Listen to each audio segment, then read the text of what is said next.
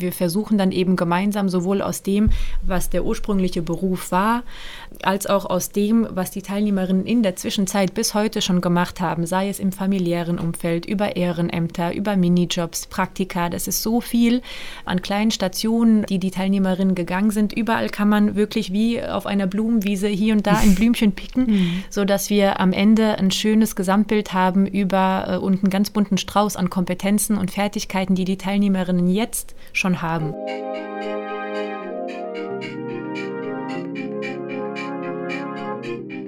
Aussicht. Ein Podcast von IQ Rheinland-Pfalz. Folge 4. Heute spricht Eva Stauf mit Merima Jaferovic.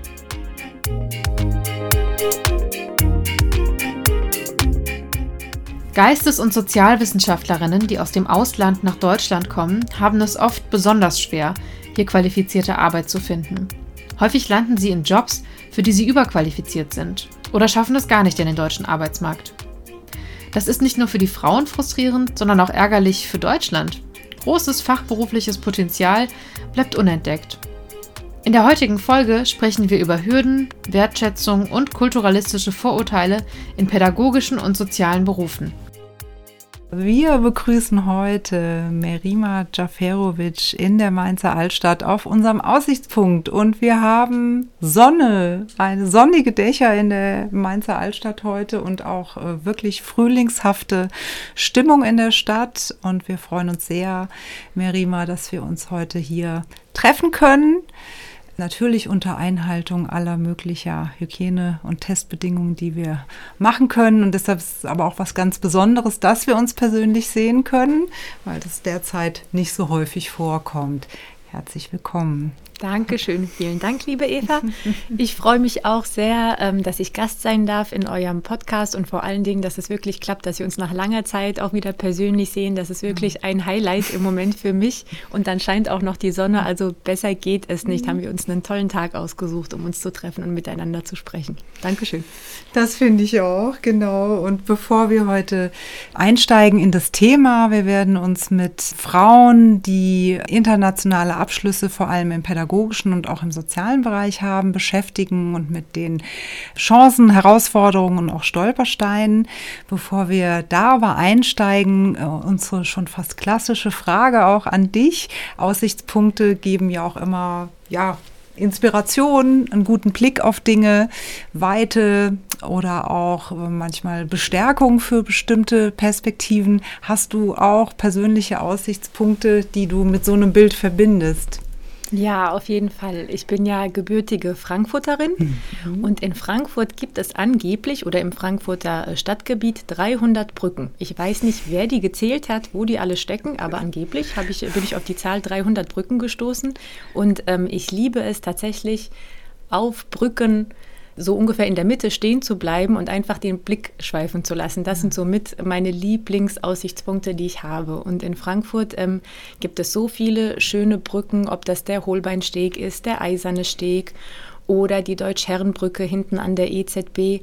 Ähm, egal an welcher dieser Brücken man steht, die Aussicht, die man hat oder mhm. die Perspektive, die man hat, ist vollkommen anders. Also wenn ich ähm, hinten jetzt an der Deutsch-Herrenbrücke stehe zum Beispiel, sehe ich die EZB und die Skyline auf der einen Seite, schwenke ich den Blick in die andere Richtung, ist dieser komische, hässliche Industriehafen da, den ich sehe. Ist nicht so schön. Wenn man dann weiterläuft zum Eisernen Steg, ähm, hat man einen tollen Blick auf die Altstadt oder beim Holbeinsteg sieht man dann das Museumsufer. Mhm. Also es sind quasi, ich weiß nicht, das ist eine Entfernung von vielleicht zwei Kilometern, aber je nachdem, auf welcher Brücke man mhm. steht und in welche Richtung man blickt, sieht man etwas ganz, ganz anderes. So viel Vielfalt, ähm, so, viel, so viele Unterschiede. Ähm, teilweise schöne Sachen, teilweise auch nicht so schöne Sachen, aber all das hat in der Vielfalt und der Buntheit trotzdem so eine eigene Ästhetik und das mhm. mag ich sehr den Aussichtspunkt oder die, die Aussicht von diesen Brücken zu genießen. Das mag ich. Ja, wunderschön. Und Brücken haben ja auch so eine schöne Symbolhaftigkeit, natürlich, indem sie zwei Ufer verbinden oder ja. irgendwie zwei Teile in eine Verbindung gebracht werden und neue Wege möglich werden, indem man über Brücken geht und ähm, sich dadurch auch immer wieder neue Wege und auch neue Perspektiven erschließen. Und gerade auch in der Mitte zu stehen, ähm, und ganz neue Perspektiven auf die Stadt zu haben, die es eben von den anderen Punkten am Ufer nicht gibt. Das ist ja immer was total Bereicherndes. Ja, und man verbindet zwei Ufer, wie du sagst. Also zwei Teile ähm, können so äh, in relativ kurzer Distanz miteinander verbunden werden.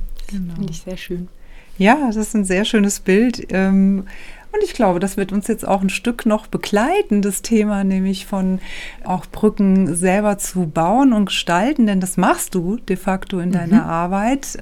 Äh, und nicht umsonst heißt die Maßnahme, über die wir heute reden und in der du arbeitest als Projektleitung, auch äh, Brückenmaßnahme. Das heißt, es liegt ja quasi schon in deinem äh, Bild auch drin. Ihr baut Brücken, ihr ermöglicht Brücken, ihr geht auch über verschiedene Wege und auch über Brücken.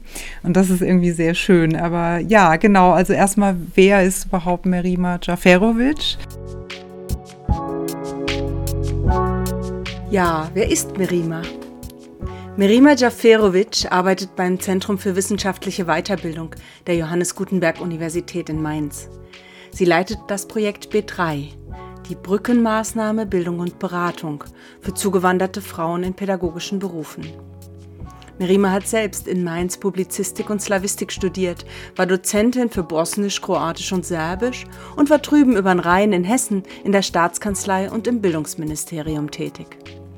Ihr aktuelles Projekt B3 wurde im November 2020 mit dem Integrationspreis des Landes Rheinland-Pfalz in der Kategorie Starke Frauen im neuen Leben ausgezeichnet. Das Projekt wird vom Frauenministerium, also dem Ministerium für Familie, Frauen, Jugend, Integration und Verbraucherschutz Rheinland-Pfalz gefördert. Kooperationspartner sind lokale Agenturen für Arbeit und Jobcenter sowie das IQ-Landesnetzwerk Rheinland-Pfalz. Musgana Tesfamariam, Referatsleiterin im Frauenministerium, sagt über Mirima und das Projekt. Frau Jafirovic ist hoch engagiert, sehr professionell, extrem zuverlässig und vor allem sprüht sie einfach für dieses Projekt. Das macht große Freude zu sehen, da ist jemand, da ist eine Person, die das mit viel Herzblut macht, denn in diesem Projekt geht es ja um Migrantinnen mit Hochschulabschluss, denen hier der qualifikationsadäquate Berufseinstieg noch nicht gelungen ist. Diese Frauen erfahren im Rahmen des Projektes großartige Unterstützung durch die Projektleiterin. Sie ist ansprechbar für sie mit allen Fragen, gibt Unterstützung. Ja, da wird großartige Empowerment-Arbeit geleistet, was, denke ich, sehr, sehr wichtig ist für diese Zielgruppe. Frau Jafirovic ist, denke ich, eine große Inspiration auch für diese Frauen zeigt ihnen, was in ihnen steckt und unterstützt sie, soweit es möglich ist, stellt Kontakte her. Ja, es ist eine tolle Begleitung für die Frauen, die sie da erfahren durch die Projektleiterin. Das ist quasi über die Unterrichtsmodule hinaus. Dafür äh, ja, bin ich dankbar, dass wir da so eine hoch engagierte äh, Projektleiterin haben. Insofern sind wir als Ministerium froh, dass wir dieses wunderbare Projekt fördern können. Ich denke, das ist für die Frauen, die daran teilnehmen, wirklich eine groß, großartige Unterstützungsmaßnahme. Dafür sind wir Frau Jafirovic sehr dankbar.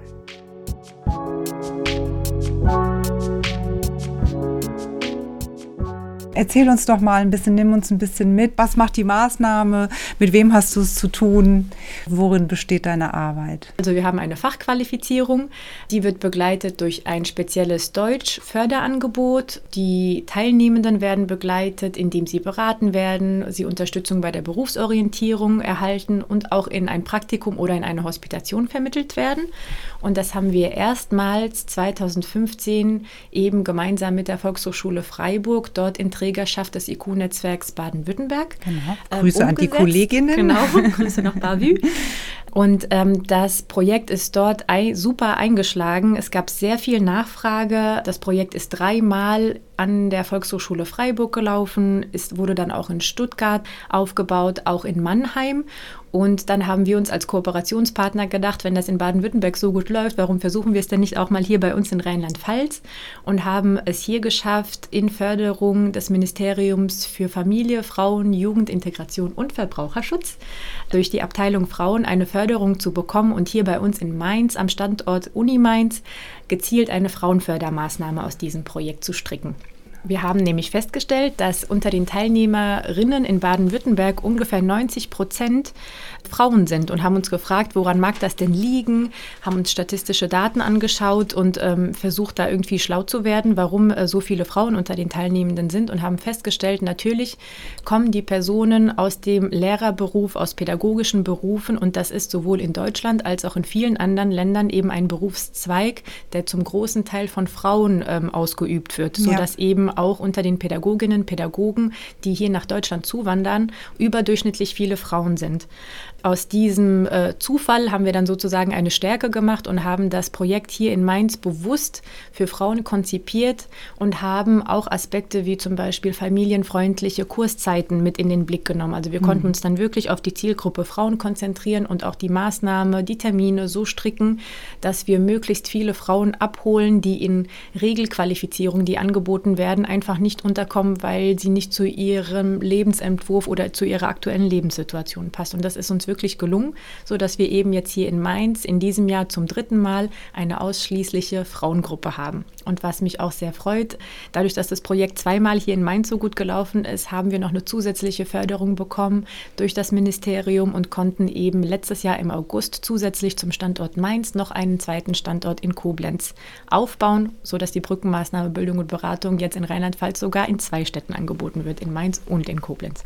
Ja, das finden wir natürlich auch toll von IQ, weil es wirklich auch für diese Zielgruppe ein sehr passgenaues ähm, Angebot auch ist. Und wir können das auch nur aus unseren Erfahrungen ja unterstützen, dass es eine recht, recht große Gruppe ist. Wir haben hier in Rheinland-Pfalz, wir sind natürlich ein kleines Bundesland und in anderen Bundesländern äh, werden sich die Zahlen anders darstellen. Aber wenn man jetzt mal schaut, wir haben so in den Anerkennungsverfahren im Jahr so rund 1000 ÄrztInnen und rund auch so 800, 900 Pflegekräfte, die einen Antrag stellen. Und wir haben bei den pädagogischen Berufen ein bisschen das Problem, dass das statistisch nicht so genau so zu beschreiben ist. Wir haben aber durchaus ungefähr 500 Anträge im gesamten pädagogischen Bereich. Das betrifft Lehrerinnen, Erzieherinnen und Sozialpädagoginnen. Man muss aber sagen, dass die Gruppe eigentlich größer ist, weil viele gar nicht in das Anerkennungsverfahren überhaupt gehen und damit statistisch auch gar nicht auftreten. Dazu kommen wir aber später noch. Ähm, aber wir wissen das eben auch aus unserer Erfahrung in den Anerkennungsberatungsstellen, dass wir da im Jahr mindestens 300 Leute haben, meistens eben auch mit 80, 90 Prozent Frauen, äh, die zum Beispiel einen Lehrerinnenberuf mitbringen. Und der Bedarf ist da wirklich auch da. Und deshalb finde ich es auch äh, unheimlich gut und toll, dass sich die Maßnahme ja so gut entwickelt und auch ausgeweitet werden kann. Ne? Das ist äh, prima. Ja, wir freuen uns auch sehr, dass wir eben auch andere Regionen erreichen. Hier in Mainz, der Standort ist super. Wir sind hier angebunden an das Rhein-Main-Gebiet. Das merken wir dann auch in den Möglichkeiten, die Teilnehmerinnen dann in Hospitationen oder Praktika zu vermitteln. Also das Angebot an Trägern. Die Trägerlandschaft ist sehr groß hier, muss man wirklich sagen, so dass die Teilnehmerinnen hier dann im Vergleich vielleicht zu anderen Städten oder Regionen in Rheinland-Pfalz dann einen Vorteil haben. Wir haben in den ersten beiden Durchläufen unglaublich viele Bewerbungen bekommen von Interessentinnen aus ganz anderen Regionen in Rheinland-Pfalz, auch teilweise aus Hessen, wo wir dann immer leider ähm, schauen mussten, ist das denn überhaupt tragbar? Können wir jemandem zumuten, jeden Morgen zwei Stunden zum Unterricht zu fahren und mittags mhm. wieder ähm, zurückzufahren? Da haben wir dann an der einen oder anderen Stelle mussten wir wirklich abwägen und haben versucht, auch mit Unterstützung der Kolleginnen und Kollegen äh, vom IQ-Netzwerk zu schauen, gibt es denn dort in der Region irgendetwas Vergleichbares, was man der Interessentin anbieten kann, weil wir es einfach nicht äh, zumuten konnten, niemandem zumuten konnten, so lange Fahrtwege in Anspruch zu nehmen an der Stelle, äh, wenn ich schon gerade die KollegInnen äh, erwähne aus dem IQ-Netzwerk, auch nochmal ein ganz, ganz ähm, herzliches Dankeschön an euch. Das IQ-Netzwerk ist bei uns in der Brückenmaßnahme in Rheinland-Pfalz zwar nicht der Hauptträger, aber Kooperationspartner, Kooperationspartnerinnen haben wir dabei und das IQ-Netzwerk unterstützt die Maßnahme eben über unter anderem die Übernahme von Fahrtkosten, die auch eine große Erleichterung sind für unsere Teilnehmerinnen, weil sich das viele, gerade die in dem Umkreis von Mainz wohnen, finanziell gar nicht leisten könnten, sich eine Monatskarte über äh, so einen langen Zeitraum zu leisten. Die Brückenmaßnahme dauert ungefähr 10 bis zwölf Monate, je nachdem, wie wir den Stundenplan stricken. Und das ist schon eine lange Zeit. Wenn dann die Monatskarte 150, 200 Euro kostet, ist das für viele eine so große finanzielle Belastung, dass sie dann Abstand nehmen würden von einer Teilnahme. Das bedeutet, auch hier sind wir sowohl fachlich in engem Austausch als auch ganz praktisch eben in Kooperation und Förderung eben über Individualförderung und über Fahrtkostenerstattung. Und natürlich auch über Anerkennungsberatung bei der einen oder anderen Teilnehmerin, die diesen Weg eben selbst noch nicht angestoßen hat. Genau, genau. Da vermitteln wir gerne Ratsuchende an euch weiter. Und zum Thema Individualförderung informieren wir gerne auch später nochmal im Bereich unseres Vokabeltrainers. Und ich finde, es ist auch einfach ein total wichtiger Hinweis. Es passiert nämlich wirklich sehr häufig so, dass gerade Frauen ähm, gute Angebote nicht wahrnehmen können, eben auf, auf, aufgrund solcher Dinge wie, wie kriege ich die Fahrtkosten bezahlt oder ne, wie komme ich räumlich von A nach B, wie sind die Kinder versorgt zu den Kurszeiten. Genau. Das sind einfach Herausforderungen, äh, mit denen die Frauen äh, zu kämpfen haben und weswegen dann oft auch die Arbeitsmarktintegration oder überhaupt der Weg in eine Beschäftigung einfach ein anderer ist als ähm, ja, bei, bei vielleicht äh, Männern, die, die sich eben im Familienmodell auf andere Strukturen beziehen können. So, und das finde ich einfach total klasse, dass ihr das so gut aufnehmen konntet. Ich glaube, das bewährt sich einfach auch ähm, ja, sehr. Die Erfahrung machen wir auch und wir haben auch wirklich geschaut, wir haben einen Projektbeirat aufgebaut und auch in diesem Projektbeirat sind neben den Förderern, neben dem fördernden Ministerium und auch dem IQ-Netzwerk unter anderem auch das Jobcenter und die Agentur für Arbeit Mainz vertreten, weil es einfach wichtig ist, dass man die Institutionen auch mit ins Boot nimmt, die letzten Endes den Lebensunterhalt äh, der Teilnehmerinnen mitsichern. Also es mhm. bringt nichts, die Teilnehmerinnen in Qualifizierungen zu packen, wenn nicht gleichzeitig gewährleistet werden kann, dass sie weiterhin ihre Leistungen beziehen können und dass auch die Beraterinnen und Berater im Jobcenter und auch in der Agentur für Arbeit informiert sind und eben entsprechend das, was die Teilnehmerinnen bei uns an Kompetenzen mitnehmen, dann auch in den Beratungsgesprächen weiter nutzen können. Da sind wir im engen Austausch mit den Beauftragten für Chancengleichheit jeweils in beiden Institutionen und haben eben auch da ganz speziell das Augenmerk auf Frauen und besondere mhm. Umstände, Lebensumstände, mit denen eben Frauen zu tun haben und teilweise auch leider zu kämpfen haben. Definitiv. Und magst du, also wenn wir jetzt mal auch über die Frauen selber sprechen, die zu euch kommen und die du jetzt schon seit mehreren Jahren auch begleitest, gib uns doch mal so ein Bild. Hast du bestimmte Frauen vielleicht mit ihrem Weg noch vor Augen? Mit welchen Vorerfahrungen beruflicher Natur kommen die Frauen? Wo wollen sie gerne hin? An welchen Stellen stehen sie in ihrem Leben? Ja, vielleicht kannst du uns noch ein bisschen mitnehmen auf die Reise zu euren Teilnehmerinnen. Sehr gerne. Also wir sind offen für ähm, Frauen, die einen akademischen Abschluss erworben haben im Bereich Pädagogik, Soziales, die eine Geistes- und Sozialwissenschaft studiert haben und als Lehrerin gearbeitet haben beispielsweise. Und äh, die Frauen, die sich bei uns bewerben, wir müssen immer ein Bewerbungsverfahren durchführen, weil tatsächlich die Nachfrage so hoch ist, dass wir nie alle Interessentinnen aufnehmen können, sondern so ein bisschen schauen müssen, ähm, dass wir eine Auswahl treffen, die auch fair ist. Wenn ich mal so überschlage in den drei Runden, die wir bisher hier in Mainz hatten, äh, wie so das Teilnehmerinnenprofil ist, muss ich sagen, das ist so vielfältig. Also mhm. obwohl man denkt, es ist ja eine recht homogene Gruppe, es sind Frauen, haben einen ähnlichen Bildungsabschluss, ähm, haben hier vielleicht ähnliche Hindernisse oder Schwierigkeiten dabei, auf den Arbeitsmarkt zu gelangen. Aber wenn man sich dann auch diese recht homogen anmutende Gruppe ähm, dann genauer anschaut, ist das total vielfältig, was da an Personen und Persönlichkeiten kommt. Also die jüngste Teilnehmerin, die wir haben, ist 23 Jahre alt, hat ein abgeschlossenes Bachelorstudium und konnte noch gar nicht auf den Arbeitsmarkt eintreten, auch nicht in ihrem Herkunftsland, weil sie dann eben nach Deutschland ausgewandert ist, sodass ihre Berufsorientierung und überhaupt auch der Eintritt in den ersten Arbeitsmarkt nach abgeschlossenem Studium äh, hier in Deutschland passiert.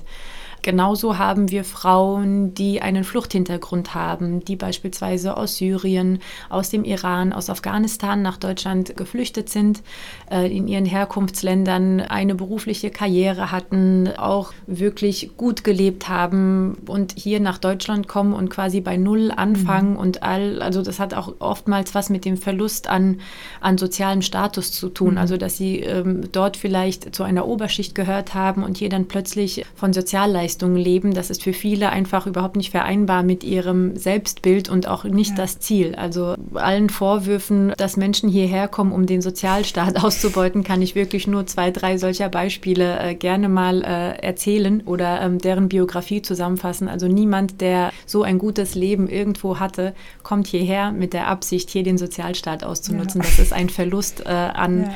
allem, also an Lebensqualität, an, an Selbstbewusstsein und natürlich auch an Netzwerken, Freundschaften und Familie. Das macht niemand freiwillig, wenn ja. es nicht äh, unbedingt sein muss oder sogar für das Überleben essentiell notwendig ist. Dann haben wir auch Frauen, aktuell auch in der jetzigen Runde, die schon sehr lange in Deutschland leben. Ähm, mhm. Auch interessant, also teilweise Frauen, die seit 15, 20 Jahren wirklich in Deutschland leben, einen akademischen Hintergrund haben und mit der, der, äh, dem Umzug nach Deutschland im Prinzip einen Bruch in ihrem Berufsleben erlebt haben, den sie nicht wieder auffangen konnten. Das ist auch eine Generation von Frauen, wenn man sich überlegt, in welchen Jahren sie nach Deutschland gekommen ist. Da gab es dieses zielgerichtete Auffangsystem in Form von Sprachkursen etc., das es heute gibt. Das gab es damals noch nicht. Richtig, das heißt, ja. wenn man es sich finanziell nicht erlauben konnte, privat ähm, Sprachkurse zu besuchen, sich das privat äh, finanziell zu ermöglichen oder ähm, wenn man beispielsweise darauf angewiesen war, möglichst schnell in Lohn und Brot zu kommen und gar keine Zeit hatte, weil da einfach der finanzielle Druck sehr hoch war und man deswegen ähm, Hilfsjobs angenommen hat in der Gastronomie, im Einzelhandel, dann ist da einfach ein Bruch passiert, der bei der einen oder anderen schon in eine Berufstätigkeit geführt mhm. hat, aber sie sind eigentlich, sie haben nie wieder an ihre Qualifikation angeknüpft, mit der sie nach Deutschland gekommen sind. Und das ist so fatal, gerade im Hinblick auf Fachkräftemangel, den wir an vielen Stellen wahrnehmen in Deutschland. Es ist einfach sehr schwer äh, zu ertragen, zu sehen, wie viel Potenzial hier eigentlich schon in Deutschland lebt, brach ja. liegt. Ähm, es wird viele Anstrengungen werden übernommen, um Fachkräfte gezielt auch aus dem Ausland anzuwerden für bestimmte Berufsfelder. Und es gibt einfach unzählig viele Leute, die leben schon hier, wurden aber nie richtig identifiziert als ja. potenzielle Fachkraft. Die Abschlüsse konnten nicht anerkannt werden. Vielleicht haben Unterlagen gefehlt oder die rechtlichen Rahmenbedingungen äh, waren zu der Zeit noch anders, sodass die Personen dann einfach ein Stück weit auch den Mut verloren haben und sich damit abgefunden haben, dass sie dann eben Jobs hier ausüben, die einfach ein Einkommen generieren, ein regelmäßiges Einkommen und haben sich von der Idee verabschiedet, jemals in ihrem Ursprungsberuf mhm. wieder tätig zu werden, was natürlich auch mit dem Selbstwertgefühl, dem Selbstbewusstsein vieler etwas macht, vor allen Dingen auch bei Frauen, die vielleicht dann noch zusätzlich verunsichert sind oder ähm, neben äh, familiärer Verantwortung äh, noch ganz andere Verpflichtungen haben und einfach die Energie nicht haben, dann da noch an dieser Front weiterzukämpfen und sich darum zu kümmern, dass sie hier vielleicht nochmal äh, eine Umschulung machen oder ein Studium aufnehmen. Das funktioniert einfach nicht, ähm, weil das Leben das nicht hergibt oder die Finanzen das nicht hergeben. Also einige solcher Schicksale habe ich bei mir in der Qualifizierung tatsächlich auch, bis hin zu Frauen, die aufgrund von Familiennachzug beispielsweise mhm. nach Deutschland gekommen sind sind, die ihren Partner kennengelernt haben, entweder irgendwann beim Aufenthalt hier oder im Ausland und eben aufgrund des Partners oder für den Partner ihren Beruf, ihre Karriere, ihr Land verlassen haben, hier nach Deutschland gekommen sind und auch hier auf die absurde Situation stoßen, dass das, was sie können, hier nicht richtig aufgefangen werden kann, so dass sie auch entweder dann über noch äh, Elternzeit beispielsweise dann eine längere äh, Episode haben, mhm. in der sie nicht im Beruf sind und dann jetzt an dem Punkt sind, dass sie sich umorientieren müssen, um eben hier in einen qualifizierten Beruf zu kommen. Und der Anspruch oder die Hartnäckigkeit ist bei jüngeren Frauen, merke ich, da höher als bei den Frauen, die schon länger in Deutschland leben. Und ich vermute, das liegt daran, dass sie einfach sehen, dass es heute Möglichkeiten gibt. Es ist nicht einfach, aber die Möglichkeiten mhm. gibt es. Es gibt sie auf jeden Fall mehr und einfacher, als es noch vor 15, 20 Jahren der Fall war. Ja, und da sieht man natürlich auch, was diese ganzen Entwertungsprozesse, ne, auch gerade auf die eigene Berufsbiografie dann auch auslösen kann und welche, ähm, welchen Anlauf das auch wieder braucht, um sich der Frage zu widmen, kann ich nicht doch etwas daraus machen? Und das ist sicherlich vor 20 Jahren eine ganz andere Situation gewesen oder auch ja, vor ja, 15 Jahren und äh, entwickelt sich Gott sei Dank jetzt in eine etwas bessere Richtung. Aber ich finde, das ist wirklich ein schön, äh, schönes Bild der Heterogenität der unterschiedlichen Lebenslagen. Ne? Man kann es eben auch nicht über einen Kamm scheren, sondern eure Arbeit oder deine Arbeit ja auch ähm, besteht ja auch dann darin, sehr individuell auch zu gucken, wie spreche ich jetzt diese Frau an, was braucht vielleicht diese Frau.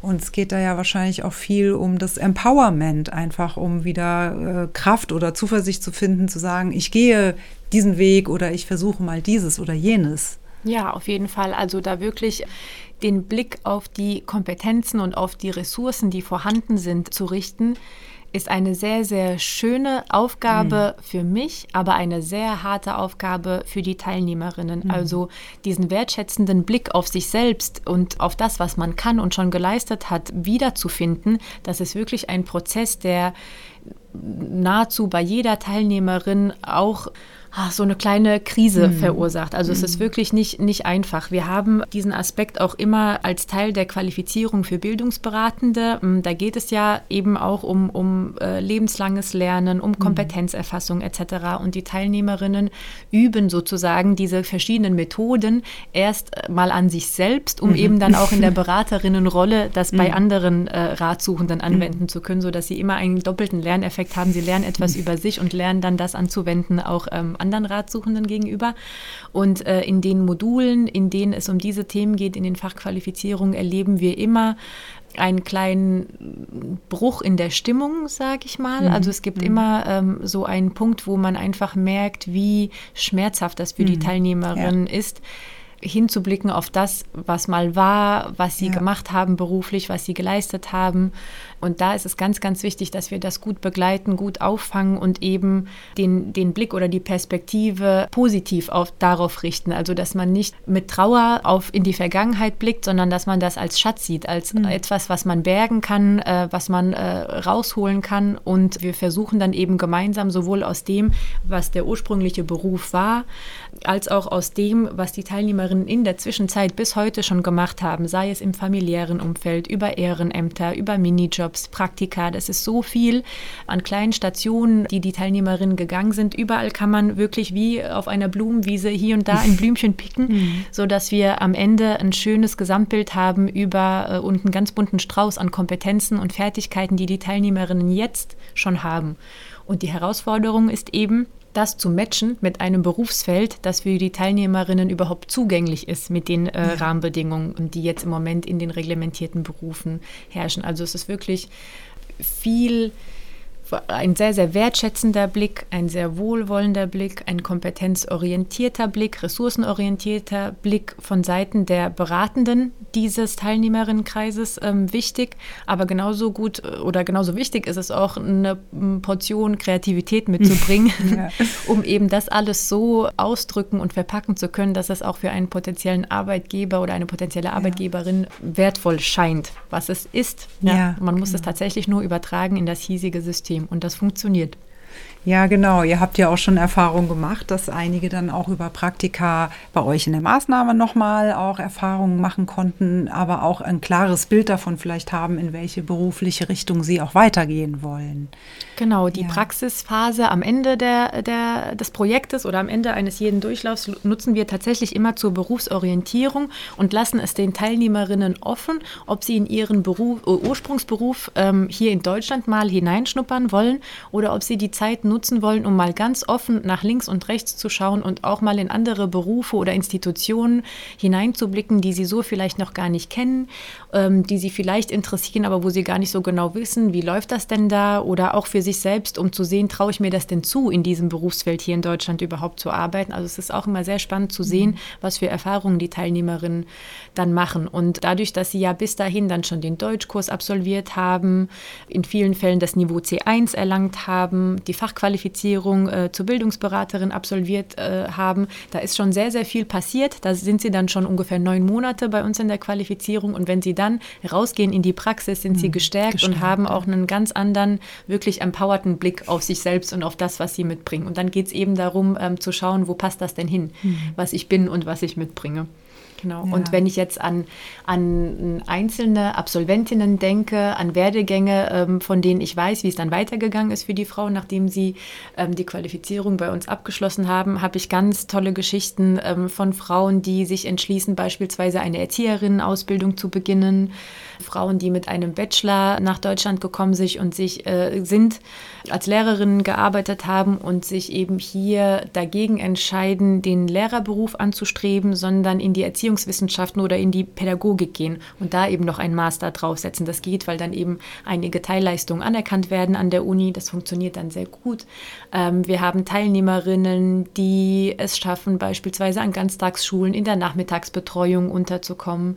Wir haben auch Teilnehmerinnen, die es sogar schaffen, tatsächlich als Beraterinnen bei Trägern unterzukommen. Mhm. Eine Teilnehmerin ist ähm, im Prinzip direkt im Anschluss an die Qualifizierung äh, bei einem Träger als Deutsch-Dozentin eingestiegen auf dem Level A1, weil sie wirklich mit hervorragenden Deutschkenntnissen gekommen ist, weil sie Deutsch studiert hat schon in ihrem Herkunftsland.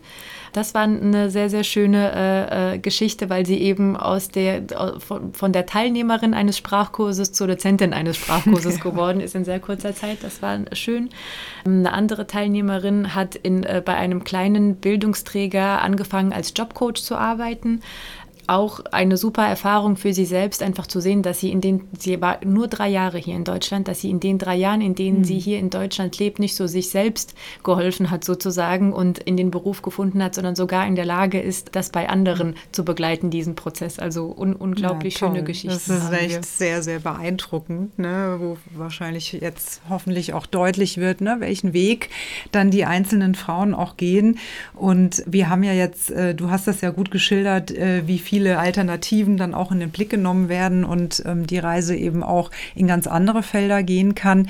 Ich glaube, da müssen wir uns auch noch mal kurz ähm, mit äh, den, dem Lehrerinnenberuf beschäftigen, weil da die Zugänge eben sehr, sehr ja, ich sag mal so, schwierig sind, um einen, also eine Lehrer, Lehramtsqualifikation aus einem Ausland und dann vielleicht auch noch aus einem Nicht-EU-Land hier irgendwie zum Einsatz zu bringen. Wir wissen ja alle, die Bildungssysteme sind föderal organisiert. Das heißt, das ist auch noch in allen Bundesländern unterschiedlich organisiert. Und es ist aber sehr schwer für ähm, Lehrerinnen mit einem internationalen Abschluss hier wirklich ins Lehramt einzumünden. Da hast du ja wahrscheinlich auch schon Erfahrungen mit ja. sammeln dürfen, müssen. Ja. Magst du uns kurz einen Blick da auch drauf richten? Ähm, wie, wie sieht es aus, wenn ich aber sage, ich bin eben Lehrerin und ich kann mir auch vorstellen, eigentlich hier zu unterrichten? Also das ist wirklich sehr komplex aus ganz unterschiedlichen Gründen. Also A ist ähm, der Zugang zum Lehrerinnenberuf in äh, den Ländern dieser Welt komplett unterschiedlich. Was ich vorhin bei dem äh, bei der Kurzzusammenfassung quasi unseres Teilnehmerinnenprofils gar nicht gesagt habe, ist aus wie vielen unterschiedlichen Ländern mhm. diese Frauen eigentlich ja, äh, nach Deutschland kommen. Also ich habe jetzt in drei Durchgängen mit jeweils so 16 bis 18 Teilnehmerinnen. Ich glaube, ich habe mal durchgezählt. Wir hatten 16 16 oder 17 verschiedene Länder, aus, also in einem Kurs sitzen, aus denen die, die Frauen stammen. Es ist wirklich verrückt. Da ist von Mexiko, Brasilien über Australien bis hin zu Kanada, der Türkei alles mit dabei. Mhm. Und alles das sitzt bei uns in dieser, ähm, in dieser Brückenmaßnahme, in diesem Kurs. Ähm, teilweise Lehrerinnen, die gerne hier auch in den Lehrerinnenberuf mhm. zurück möchten. Und da geht es dann los, dass man erstmal schauen muss, okay, wie ähm, ist denn der Lehrerberuf dort in dem Herkunftsland überhaupt organisiert oder gelabelt? Also ja. wer kann denn alles als Lehrer, Lehrerin arbeiten? Und da ist es oftmals so, beispielsweise ähm, in den Frauen, äh, bei den Frauen, die aus ähm, Syrien, Afghanistan oder dem Iran nach Deutschland Deutschland kommen. Dort ist es möglich, dass man beispielsweise ein Fach Mathematik, Physik oder Englisch studiert und allein durch den Abschluss dieses geisteswissenschaftlichen Studiums beispielsweise ist dann die Person befähigt, um als Lehrerin zu unterrichten, in der Schule zu arbeiten. Und zwar in ganz unterschiedlichen äh, Schulformen, am Ende vielleicht sogar in einer Grundschule. Das heißt, äh, es kommen Frauen zu uns, die haben 15 Jahre lang als Lehrerin gearbeitet, aber haben keine pädagogische Ausbildung in dem Sinne, wie sie hier in Deutschland erforderlich ist. Dann haben wir Frauen, die beispielsweise aus Europa kommen, entweder aus Osteuropa oder auch aus der Türkei Da ist dann das Studium oder der Werdegang etwas ähnlicher zu dem hier in Deutschland, aber man muss schauen, welche Fächer haben die Frauen mhm. ähm, studiert. Beispielsweise hatte ich eine Teilnehmerin, die hat Türkisch und Islamwissenschaften mhm. studiert, hatte zwar zwei Fächer, was hier auch erforderlich ist in Deutschland, um an einer weiterführenden Schule als Lehrkraft zu arbeiten, aber es sind beides Fächer, die hier in Deutschland nicht unbedingt unterrichtet werden. Also ja. es gibt Schulen, die ähm, das eine oder das andere anbieten, aber es ist eine Nische, es sind keine sehr gefragten Schulfächer, mit denen man auf jeden Fall in jeder weiterführenden Schule unterkommt. Dann hatte ich auch eine Teilnehmerin aus Rumänien. Sie war Geschichts- und Erdkundelehrerin. Da standen die Chancen dann sehr gut. Sie hat auch ähm, ihren Abschluss prüfen lassen, hat aber die Auflage bekommen, dass sie noch drei Semester studieren muss hier in Deutschland, um eben die Unterschiede sozusagen aufzuholen, nachzuholen, die es gibt in der Lehrerbefähigung hier in Deutschland im Vergleich zu der rumänischen. Da die Frau aber 52 Jahre alt war, ja. kam das für sie nicht mehr in Frage. Und so, so unterschiedlich, das sind jetzt drei, vier Beispiele, ähm, so unterschiedlich sind, sind eben die Berufszugänge in den Herkunftsländern und so schwierig ist es dann auch, ähm, die Teilnehmerin hier auf die richtig, aufs richtige Gleis zu setzen, sozusagen, wenn sie diesen Beruf auch hier in Deutschland anstreben. Allein dieser Anerkennungsprozess ist so komplex. Es kommt nämlich darauf an, was man genau anerkennen lassen möchte. Allein hier in Rheinland-Pfalz macht es einen Unterschied, ob man den Schulabschluss anerkennen lassen möchte, das Studium, den Studienabschluss anerkennen lassen möchte oder den Beruf als solchen anerkennen mhm. lassen möchte. Das sind unterschiedliche Stellen, die das prüfen und auch die Anerkennung ähm, sozusagen überhaupt durchführen können. Und das muss man erstmal wissen. Also das muss man genau, als betroffene Person wissen. Ja. Genau. Und mir ist auch aufgefallen, dass oftmals auch Beraterinnen und Berater ähm, beispielsweise im Jobcenter auch da an große Fragezeichen stoßen, weil sie im ersten Moment vielleicht gar nicht einschätzen, welche Anerkennung jetzt für den nächsten Schritt, für das Ziel der jeweiligen Ratsuchenden überhaupt das Wichtige, äh, der richtige wäre. Also beispielsweise kommen Teilnehmerinnen äh, zu mir, die dann eine Anerkennung ihres Schulabschlusses haben, das ist aber keine Berufsanerkennung. Also da, genau. steht dann, dass sie quasi äh, eine Hochschulzugangsberechtigung haben, ist aber nicht wichtig, um hier dann eben in ihren qualifizierten Beruf zurückzukehren. Und das hat gedauert und Geld gekostet, um diese Anerkennung ja. zu bekommen. Und am Ende ist es leider gar nicht zielführend genau. gewesen. Also so, so unterschiedlich und komplex ist das hier tatsächlich. Und man muss auch als Beratender, Beratende sehr äh, am Ball bleiben, mhm. sich informiert halten, um eben den Leuten nicht noch mehr Zeit äh, zu nehmen und äh, sie möglichst kurz und dann auch zielorientiert eben so zu begleiten oder zu beraten, dass sie die Anerkennung, wenn sie sie schon anschreiben, dann auch wirklich von der richtigen Stelle bekommen. Genau, und das ist auch das, äh, da kann ich gut an unsere Passage vorhin auch nochmal anschließen, was wir eben auch in der Anerkennungsberatung ja ähnlich haben, die Situation, Personen kommen und wollen sich beraten lassen, was mache ich denn jetzt, wenn ich ähm, eben einen Abschluss im Lehramt oder als Lehrerin gearbeitet habe. Und wir haben halt ähm, in Rheinland-Pfalz im Bezug auf die Anerkennung als Lehrerin oder Lehrer ähm, die Voraussetzung, du hast es eben schon erwähnt, dass die Person zwei Fächer studiert haben muss, weil das hier ja unser gängiger Weg ist im Lehramt. Und in sehr, sehr vielen Drittstaaten, aber also beziehungsweise wahrscheinlich, ich weiß es nicht, in der EU vielleicht auch, aber die europäischen Länder erkennen sich mehr an untereinander, kann man vielleicht mal so grob sagen. Aber wenn eine Person aus einem anderen Land außerhalb der EU kommt, wird quasi schon die Voraussetzungen formuliert. Es müssen zwei Fächer vorliegen, sonst erhält man im Grunde gar keinen Zugang zum Anerkennungsverfahren. Mal abgesehen auch von den sehr hohen sprachlichen Anforderungen. Ja. Und das macht einfach dieser Gruppe ein Problem, weil man damit sehr viele Lehrerinnen aus Drittstaaten, qualifizierte Frauen, erstmal ausschließt und ihnen gar keine Möglichkeit gibt, überhaupt zu überlegen, möchte ich was nachstudieren, kann ich äh, über äh, die Qualifizierung, ähm, über die Studienseminare in ein Referendariat, kann ich mir das hier überhaupt aneignen. Das wird ihnen quasi gar nicht ermöglicht. Und wir legen auch noch mal gerne einen Link in die Shownotes, wo die Situation, der, die rechtliche Situation für die Anerkennungsverfahren von Lehrerinnen in den Bundesländern aufgearbeitet wurde von der Fachstelle Beratung und Qualifizierung. Es gibt nämlich Bundesländer in Hamburg, in Schleswig-Holstein, Und in Sachsen-Anhalt ist es, glaube ich, da gibt es die Möglichkeit, auch mit einem Fach in das Anerkennungsverfahren einzusteigen und dann zu schauen, welche Qualifizierungen schließen sich an, weil, wie du sagtest, auch dafür brauchst du natürlich Modelle. Also jemand zu sagen, sie müssen jetzt noch mal komplett ein zweites Fach studieren, wenn in der Lebenssituation man einfach schon ja, viel älter ist und dann auch ja einen Statuswechsel hätte, man wäre wieder Studierende, das hat dann wieder Auswirkungen auf Lebenshaltungskosten, ja. auf den Aufenthaltstitel und so weiter und so weiter. Das sind einfach keine pragmatischen, guten Lösungen, die sich an dem Ziel die Qualifikation möglichst auf, auf dem Niveau, wie sie da ist, auch hier äh, auf dem Arbeitsmarkt zum Einsatz zu bringen, eben nicht orientiert. Und da gibt es einfach noch eine Menge zu tun. Und daran arbeiten wir ja auch gemeinsam, auch mit den politisch Verantwortlichen, da Gespräche zu suchen und hoffen da auf Verbesserung. Aber es ist im Detail wirklich sehr kompliziert und ich finde es nach wie vor einfach schwierig, weil es wie eine Struktur, ja, ein strukturelles Hemmnis ist, überhaupt überhaupt den Zugang. Also sie können sich das nicht selber entscheiden. Kann ja sein, dass jemand sagt, ich möchte gar nicht mehr als Lehrerin arbeiten, ich bin offen, was anderes zu machen, aber das entscheiden die Frauen dann selbst. Genau, im Idealfall sollte es so sein. Es gibt das eine oder andere Modellbeispiel in Deutschland. Beispielsweise ähm, habe ich gelesen, dass die Uni Potsdam da einen Piloten gestartet hatte vor zwei oder drei Jahren.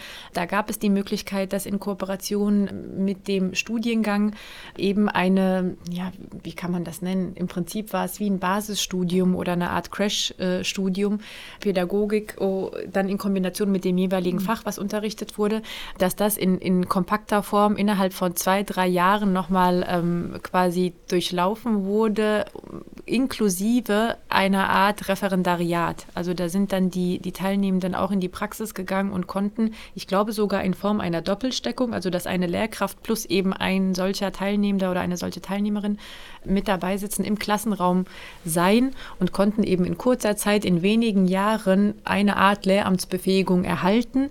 Was daraus geworden ist, muss ich gestehen, weiß ich gar nicht, außer dass es einen Projektdurchlauf gab ähm, vor zwei oder drei Jahren. Müsste man mal nachschauen, ob das äh, Projekt quasi weitergeführt werden konnte oder vielleicht sogar in die Nachhaltigkeit geführt werden. Zur Info. Das Programm Refugee Teachers der Uni Potsdam existiert seit 2016 und ist für Lehrkräfte aus dem Ausland konzipiert, die in Brandenburg ihren Beruf ausüben wollen. Die Qualifizierung dauert vier Semester und vermittelt neben einem Deutschkurs und dem Studium eines zweiten Unterrichtsfachs auch Bildungswissenschaften und Schlüsselkompetenzen. Nicht alle, aber viele der Teilnehmenden arbeiten mittlerweile im Brandenburger Schuldienst. Im April 2021 startete der aktuelle Jahrgang. Weitere progressive Beispiele für Pilotprojekte dieser Art finden sich vor allem in Norddeutschland. Das Inter-Teach-Angebot der Uni Kiel startete im August 2020 in Kooperation mit dem IQ-Netzwerk Schleswig-Holstein. In Bremen bietet das Netzwerk für Pädagoginnen und Pädagogen mit Zuwanderungsgeschichte ein maßgeschneidertes Angebot an. IQ Bremen hat außerdem den Sprachkurs Deutsch für Lehrkräfte aus aller Welt im Programm. Das Landesinstitut für Lehrerbildung und Schulentwicklung in Hamburg führt seit einigen Jahren eine Anpassungsqualifizierung durch. Auch in Mecklenburg-Vorpommern startet in diesem Jahr ein Pilotprojekt, das Lehrkräfte aus dem Ausland, zunächst nur aus Polen, für das deutsche Lehramt qualifizieren soll. Also es gibt einzelne Versuche in Deutschland definitiv, aber ja, das, das, ähm, die, die Lehramtsbefähigung ist eben sehr strukturiert, sehr starr, so wie sie hier funktioniert. Und ohne da dieses starre System ein Stück weit aufzubrechen oder irgendeine Art von Quereinstiegsmöglichkeit zu erlauben, wird es nicht gehen. Das gibt es in anderen Bundesländern schon, beispielsweise in Hessen. Da war der Bedarf an Grundschullehrkräften sehr groß eine Zeit lang, aber es gab ein Überangebot an Gymnasiallehrkräften. Da hat man eben dann Dinge unternommen, ähm, Qualifizierungen gestrickt, um eben beispielsweise Gymnasiallehrerinnen so zu befähigen, an die Grundschule zu gehen, bevor sie dann ewig darauf warten, eine Planstelle zu bekommen hier waren die Chancen eben höher. Das heißt, es gab schon Modelle, wo man eben einen gewissen Bedarf gedeckt hat durch einen Pool von Menschen, die schon da ja. waren. Und wenn das möglich ist, ähm, die Schulform quasi zu wechseln, weil der Bedarf woanders höher ist, dann sollte es doch auch möglich sein, dass man etwas strickt für Leute, die ihr, ihren Lehrerberuf in anderen Ländern ausgeübt haben. Natürlich verstehe ich, dass das nicht eins zu eins übertragbar ist. Natürlich verstehe ich, dass pädagogische Konzepte, Methoden unterschiedlich sind. Natürlich gibt es hier ein anderes äh, Curriculum von Bundesland zu Bundesland sind die Curricula unterschiedlich in den Schulen. Also auf gar keinen Fall kann das einfach eins zu eins umgetopft werden und dann kann es losgehen. Aber es muss Möglichkeiten geben, um eben begleitend durch eine Fachqualifizierung auch dieser Zielgruppe den Einstieg in den Lehrerinnenberuf zu ermöglichen. Alles andere wäre wirklich, wirklich verschwendete Ressource und, und verschwendetes Potenzial. Ja, genau. Also, und ich, ich meine, das wäre auch, unsere Gesellschaft ist nun mal plural und divers und in den ja, Lehrerinnenzimmern äh, bildet sich das auch noch nicht so richtig ab. Es ist halt ein sehr, ähm, ja, doch sehr mittelschichtsorientierter weißer Bereich, wo durchaus es auch gut wäre, wenn die Vielfalt, die sich auf der Ebene der Schülerinnen schon äh, zeigt, eben auch auf der Ebene der Lehrerinnen abgebildet wird. Und deshalb ähm, denke ich, also ist es auch immer gut, mal zu fragen, naja, wollt ihr das oder wollt ihr das nicht? Und nicht nur ähm, aufgrund des des möglichen Bedarfs. Ne? Also das ist ja auch immer so, wenn der Bedarf dann weg ist, dann ist dann die Notwendigkeit vielleicht auch nicht mehr da, sondern das einfach zu verstehen, dass wir flexiblere, begleitende Möglichkeiten für ganz unterschiedliche Gruppen haben sollten oder vorhalten sollten, weil jeder vielleicht im Leben mal an der Stelle steht, wo er sich umorientiert, wo er neue Orientierung braucht. Und manche Zielgruppen brauchen dann vielleicht ein bisschen mehr sprachliche Sachen dazu, manche mehr fachliche, manche mehr Systemwissen. Das äh, kann ja immer variieren, aber sich dafür offen und flexibler zu halten, äh, täte, glaube ich, sehr vielen äh, Zweigen gut. Das ist, glaube ich, in so einer pluralen Einwanderungsgesellschaft, in der wir jetzt leben, sollte das die Normalität sein und nicht eine komplizierte Ausnahme.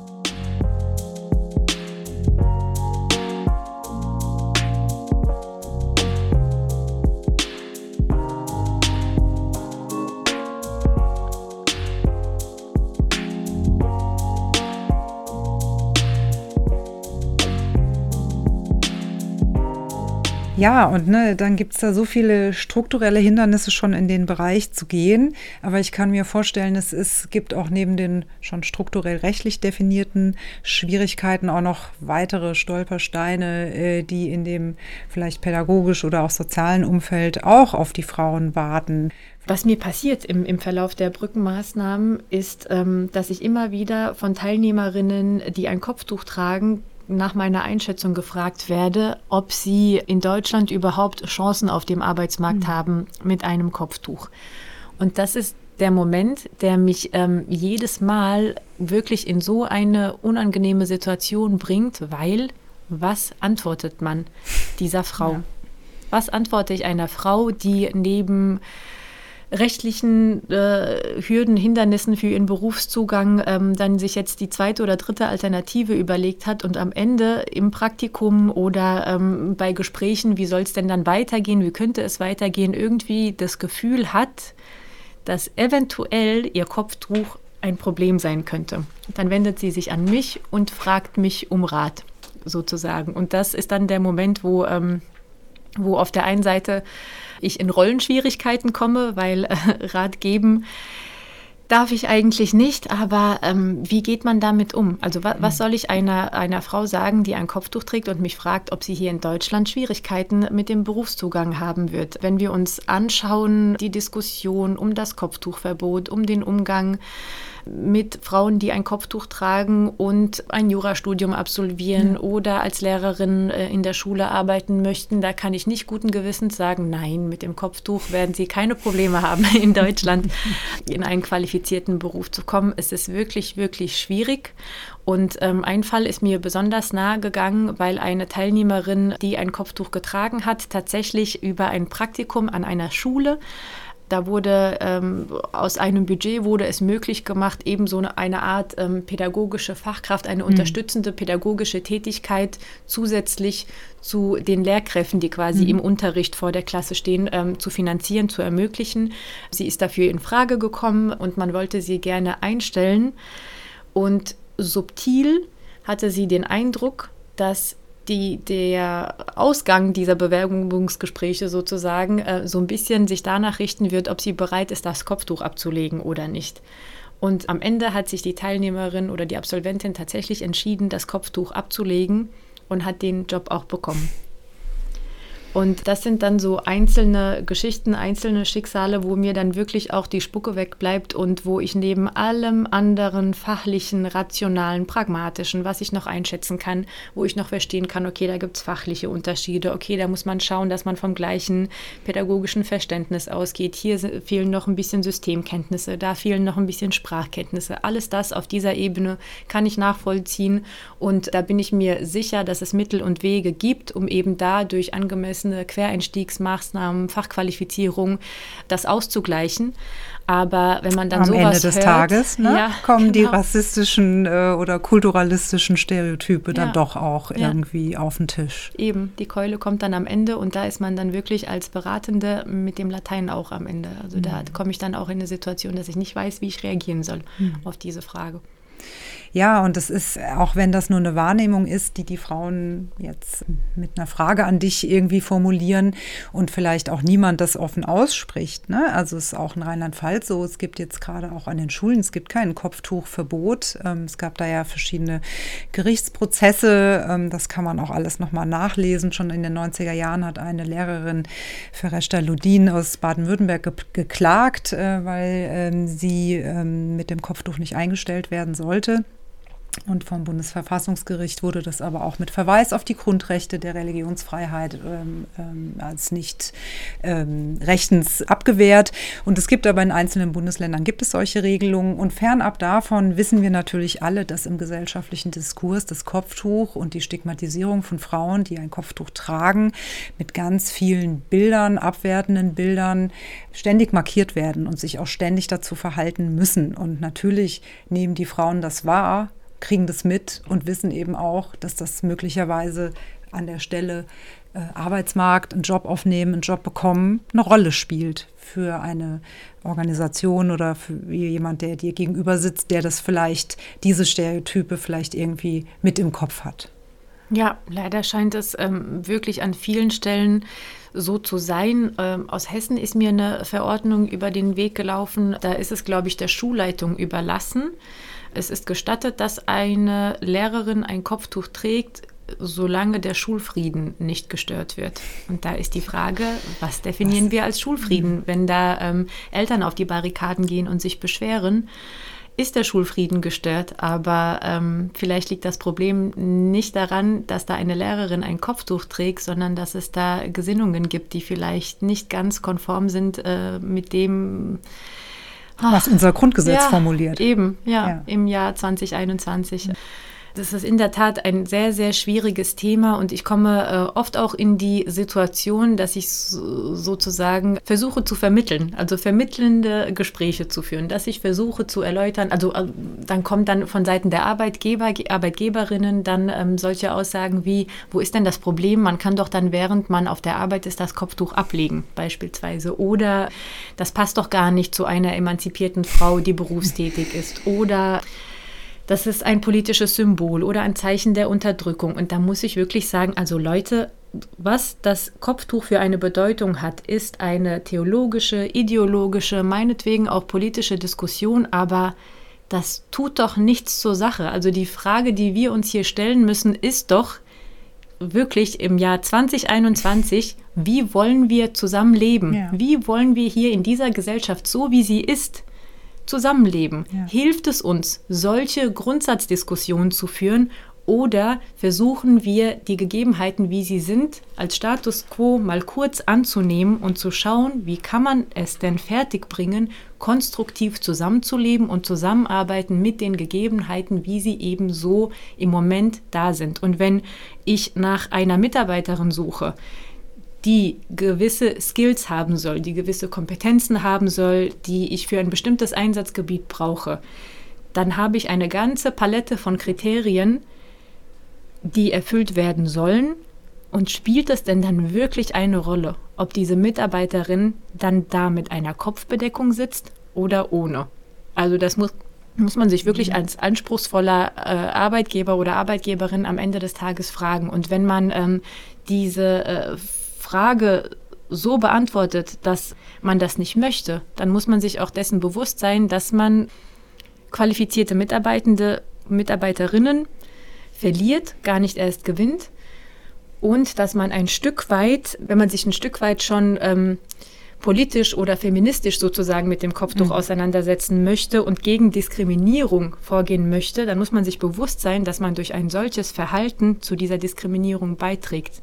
Eine Kopftuch tragende Frau muss nicht gerettet werden, Genau. Aber im Idealfall sollte sie nicht zusätzlich diskriminiert werden durch diejenigen, die sie vermeintlich retten wollen. Ja. Also ähm, da muss man wirklich mal ähm, in sich gehen, innehalten und wirklich überlegen, ist diese ganze Debatte überhaupt zielführend und was sagt das eigentlich über uns aus, dass wir uns an einem Stück Stoff so festbeißen. Genau. Und das sagt halt meistens, finde ich, sehr viel mehr über ja, die Mehrheitsgesellschaft aus, worauf sie sich fokussiert. Und ähm, auch, äh, das ist ja häufig so bei so Stereotypen, die so oft benutzt, um sich selber als sehr fortschrittlich, aufgeklärt, emanzipiert ähm, auch zu verstehen. Und daran arbeitet man sich jetzt eben am Kopftuch ab. Es gibt auch bei, bei Männern oder über Familien, die migrantisiert gelesen werden, genau solche Stereotypen.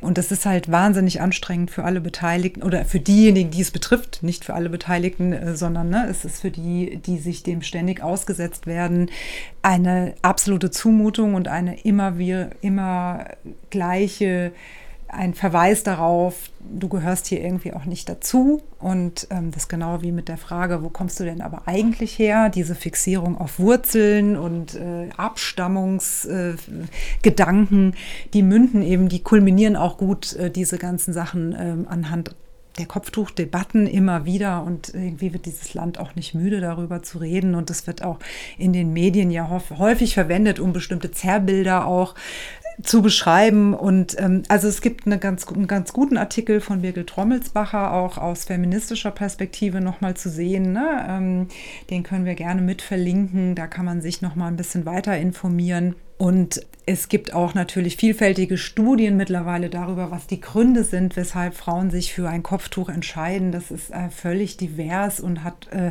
mittlerweile viel mehr mit unserer Einwanderungsgesellschaft hier zu tun, als mit irgendwelchen Bezügen äh, äh auf vermeintliche Herkunftsländer und ähnliches. Da kann, können sich gerne Zuhörerinnen weiter einlesen. Das können wir heute nicht in aller Breite aufnehmen, aber ich finde es einfach total wichtig, dass du das thematisierst, weil das äh, für viele Frauen natürlich einfach wahrnehmbar ist und sie einfach wissen, muss ich mich jetzt hier strategisch anders verhalten oder gibt es wirklich die, die Religionsfreiheit und die Würde jedes Einzelnen, wie im, Grundgerecht, äh, im Grundgesetz eben verankert, auch für mich, wenn ich auf den Arbeitsmarkt gehe. Genau, und darum geht es äh, letzten Endes. Also wenn wir sagen, das Grundgesetz ist unser A und O, wenn im Grundgesetz steht, ähm, wir haben äh, Religionsfreiheit, wenn im Grundgesetz steht, die Würde des Menschen ist unantastbar und eine Frau definiert ihre Würde eben darüber, dass sie ein Kopftuch trägt, dann steht ihr das zu.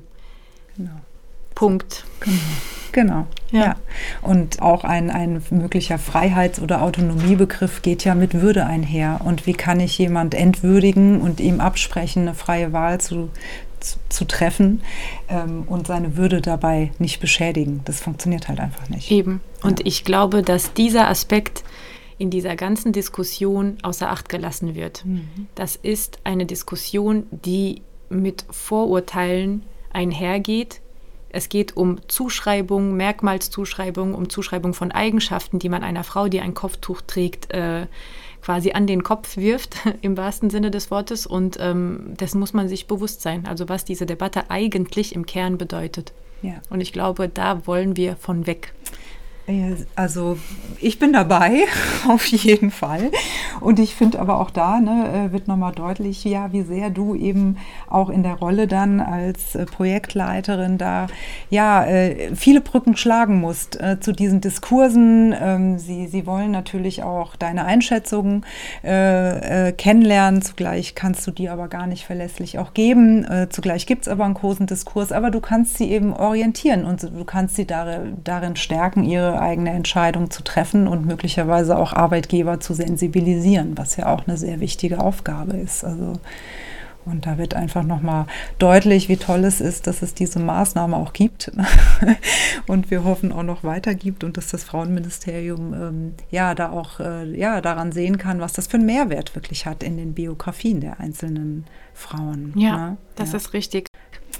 Unsere Brückenmaßnahme ist ja sehr speziell oder sehr spezifisch, weil wir eine ganz, ganz kleine, vermeintlich kleine Zielgruppe haben. Also wir wenden uns an Frauen, Frauen, ähm, die selbst nach Deutschland zugewandert sind, geflüchtet sind, die Mütter sind, die teilweise durch ihre Fluchterfahrung traumatisiert sind, die hier wirklich äh, unter sehr schwierigen Lebensumständen auch finanziell leben. Das ist schon eine sehr, sehr spezifische Zielgruppe, die bei uns eben nicht nur eine Fachqualifizierung und ähm, ergänzenden Sprachunterricht erhält, sondern auch eine, eine sehr intensive Begleitung und Beratung, in die wir wirklich viel Zeit mhm. investieren mhm. und die uns auch sehr, sehr wichtig ist, eben genau unter dem äh, Empowerment-Aspekt. Eine so spezifische Maßnahme und Förderung ist natürlich nur möglich, wenn man auch gefördert wird, wenn man die nötigen Ressourcen dafür hat und sich die Zeit dafür auch nehmen kann. Die haben wir in Form dieses Projektes.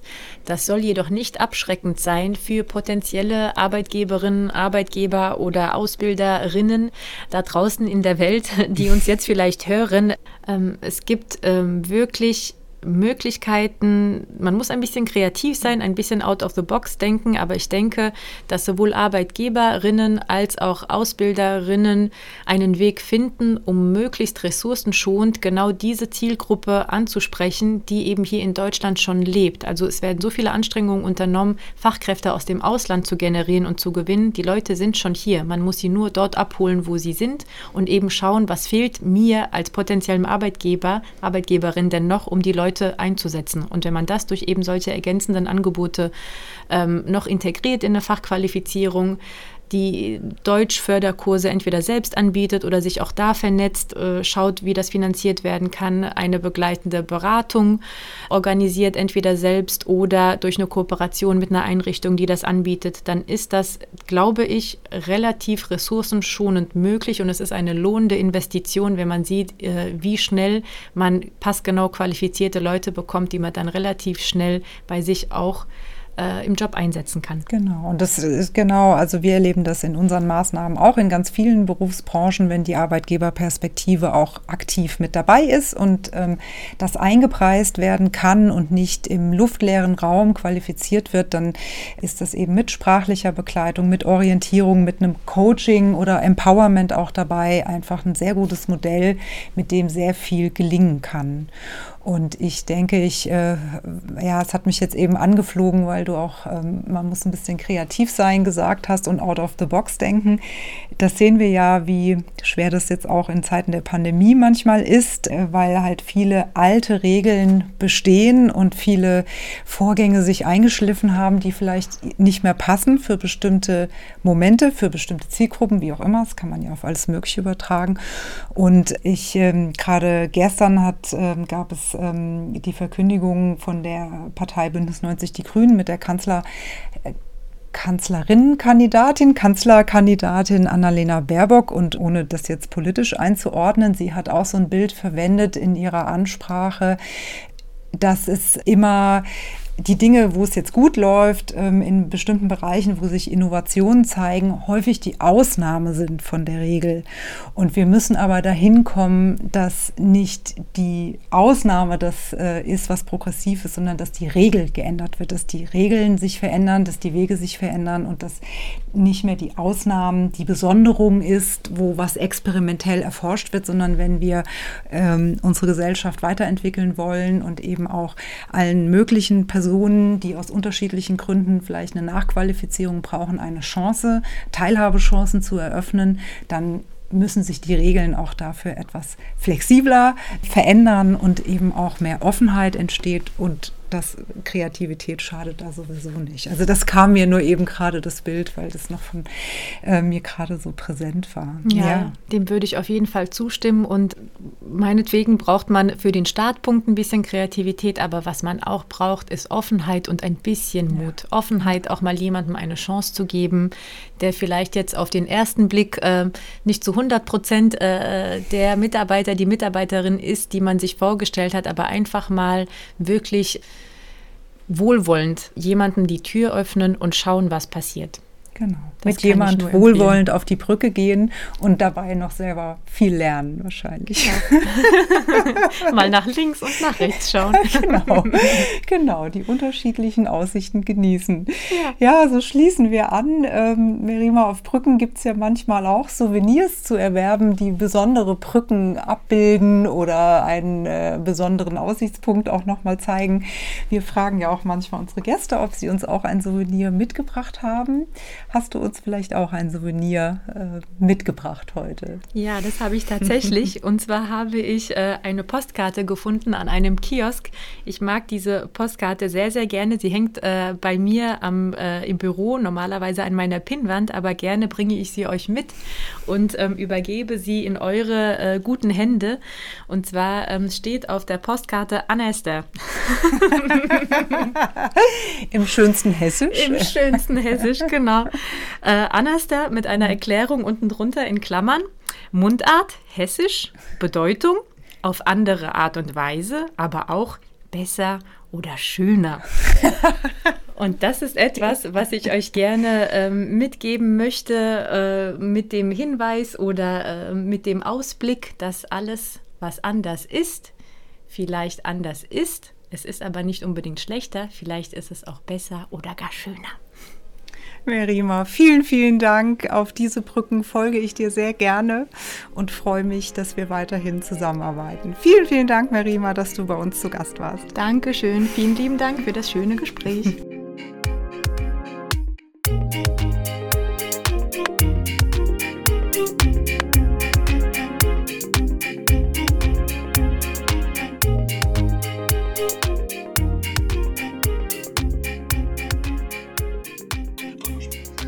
Mit ihrem Souvenir, dem Begriff Anaster, hat Merima eine gute Überleitung ins Vokabeltraining bereitet. Vokabeltraining. Quer- und Seiteneinstieg in den Schuldienst. Quer- und Seiteneinstieg sind Möglichkeiten für Hochschulabsolventinnen ohne Lehramtsausbildung. Diese Möglichkeit gilt nur für Bedarfsfächer, also für jene ausgewiesenen Fächer, das verändert sich auch immer wieder, die nicht vollständig mit Lehrerinnen abgedeckt werden können, die über eine entsprechende Ausbildung für das jeweilige Lehramt verfügen. Seiteneinstieg. Beim Seiteneinstieg erfolgen die Einstellungen direkt in den Schuldienst. Während der Ausbildung erfolgt die Beschäftigung im Rahmen des TVL. Bewerbungen sind vorrangig für berufsbildende Schulen, teilweise auch für allgemeine Schulen, für bestimmte Bedarfsfächer möglich. Die Bedarfsfächer finden Sie auf der Seite des Bildungsministeriums in Rheinland-Pfalz. Quereinstieg. Beim Quereinstieg erfolgen die Einstellungen in den Vorbereitungsdienst, also das Referendariat. Das dauert 24 Monate und erfolgt gemeinsam mit den Absolventinnen der ersten Staatsprüfung für ein Lehramt. Nach Ablegen der zweiten Staatsprüfung bestehen sehr gute Einstellungsaussichten in den Schuldienst des Landes Rheinland-Pfalz. In der Regel dann im Beamtenverhältnis. Zum Zeitpunkt der Podcast-Aufnahme wurden in Rheinland-Pfalz keine Bedarfsfächer für allgemeinbildende Schulen ausgeschrieben. Für berufsbildende Schulen sind die Bedarfsfächer Elektrotechnik, Informatik, Informationstechnik, Ernährung, Farbtechnik und Raumgestaltung. Kopftuch. Ein Kopftuch ist ein Kleidungsstück. Es besteht aus einem dreieckigen, quadratischen oder rechteckigem Stück Stoff. Der Stoff kann aus Seide, Baumwolle, Modal oder einem Mischgewebe bestehen. Es wird um den Kopf geschlungen, mehr oder weniger kunstvoll gesteckt oder geknotet. Männer und Frauen können Kopftücher tragen. Männer tragen Kopftücher vorwiegend funktional, zum Beispiel in der Wüste gegen Sand und Sonne. Frauen tragen Kopftücher funktional, religiös oder modisch. Eine der berühmtesten Kopftuchträgerinnen ist Elisabeth II., Königin von England. Das Kleidungsstück ist insbesondere in seiner religiösen Funktion zu einem Symbol von Debatten geworden, die religiöse, rassistische und Gender-Aspekte bedienen. Sie werden unter dem Titel Kopftuchstreit oder Kopftuchverbot geführt. Schulfrieden. Der Schulfrieden ist ein Begriff des Schulordnungsrechts. Schulfrieden bedeutet ein friedvolles und harmonisches Miteinander der Schulgemeinschaft. Der Begriff des Schulfriedens wird zwar nirgends gesetzlich näher definiert, er erschließt sich anhand der Aufgaben der öffentlichen Schule. Dort sind Wissen und Werte zu vermitteln und ein friedliches Zusammenleben einzuüben. Soweit im Schulrecht der Länder vom Schulfrieden die Rede ist, findet sich der Wortgebrauch vor allem im Zusammenhang mit schulischen Erziehungs- und Ordnungsmaßnahmen. Definition in Anlehnung an Thorsten Anger. Individualförderung. Individualförderung ist ein Sammelbegriff für Möglichkeiten im Förderprogramm IQ, um einzelnen Personen die Teilnahme an einer Ergänzungsqualifizierung oder Brückenmaßnahme zu ermöglichen. Das kann zum Beispiel der Einkauf von Einzelqualifizierungen, Übernahme von Prüfungsgebühren oder Fahrtkosten zur Maßnahme beinhalten. Die Förderung erfolgt in ausführlich und plausibel begründeten Einzelfällen, wenn die Zahlung nicht anderweitig übernommen werden kann und für die Teilnehmenden eine besondere Härte darstellt. Individualförderung kommt in Rheinland-Pfalz in der Regel im Rahmen der Qualifizierungsbegleitung zur Sicherstellung von Qualifizierungserfolgen zum Einsatz.